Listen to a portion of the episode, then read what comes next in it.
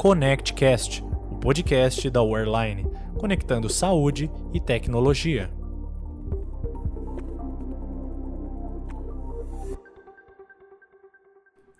Todos sabemos que a pandemia da Covid-19 trouxe inúmeros desafios às instituições de saúde, no atendimento e na assistência ao paciente, na infraestrutura, na logística e no estoque. Mas provavelmente o maior impacto está no faturamento hospitalar. Eu sou Euclides Gerbasi, coordenador de operações da Vertical Paciente na Airline, e hoje vou falar sobre indicadores que precisam ser monitorados de perto para equilibrar as finanças hospitalares. Não foi fácil manter a saúde financeira sadia em um cenário de altas nos preços de insumos e medicamentos, incerteza nos números de internações e quanto à maior fonte de receita dos hospitais, os atendimentos eletivos praticamente desapareceram. Tanto é que mais de um ano se passou e o faturamento de grande parte dos hospitais ainda não entrou no eixo. Ainda assim, ficamos com uma lição: quanto mais informações e indicadores estratégicos, mais assertivas e certeiras serão as tomadas de decisão, e mais equilibradas estarão as finanças. Listamos então os quatro principais indicadores de faturamento para você ficar atento. O primeiro indicador é o faturamento versus recebimento.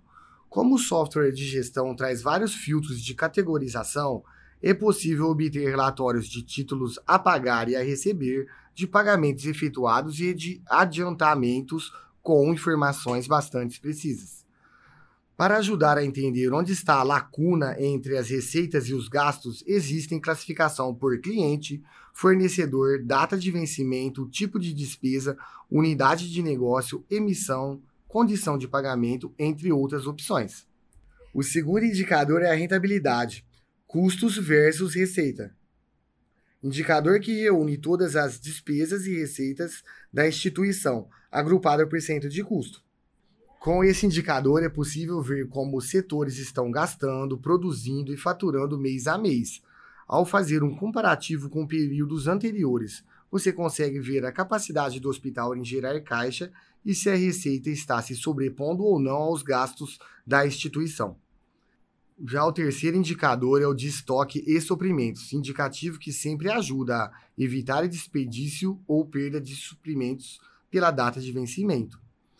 Os relatórios permitem estabelecer uma frequência de compras em função dos níveis de estoque estabelecidos e dos recursos orçamentários. E por fim, o quarto indicador é o de glosas, possibilita identificar as glosas e acompanhar as negociações. Ele mostra estatísticas de controle de valores, motivos e quais procedimentos estão em recursos de glosa. Também permite saber quais glosas foram aceitas e as justificativas dentro do período e por convênio, o que possibilita as instituições serem mais ágeis no processamento das contas e recursos. Esses são os quatro principais indicadores para o momento que estamos enfrentando. Mas a recomendação é que você faça uma análise frequente por meio dos relatórios disponibilizados no nosso sistema, para compreender de forma mais apurada a realidade do seu hospital, prever cenários, principalmente manter o faturamento. Bom, chegamos ao final de mais um ConnectCast, o podcast da Airline. Espero que você tenha gostado. Em breve vem mais informações de qualidade aqui no nosso canal. Fique de olho.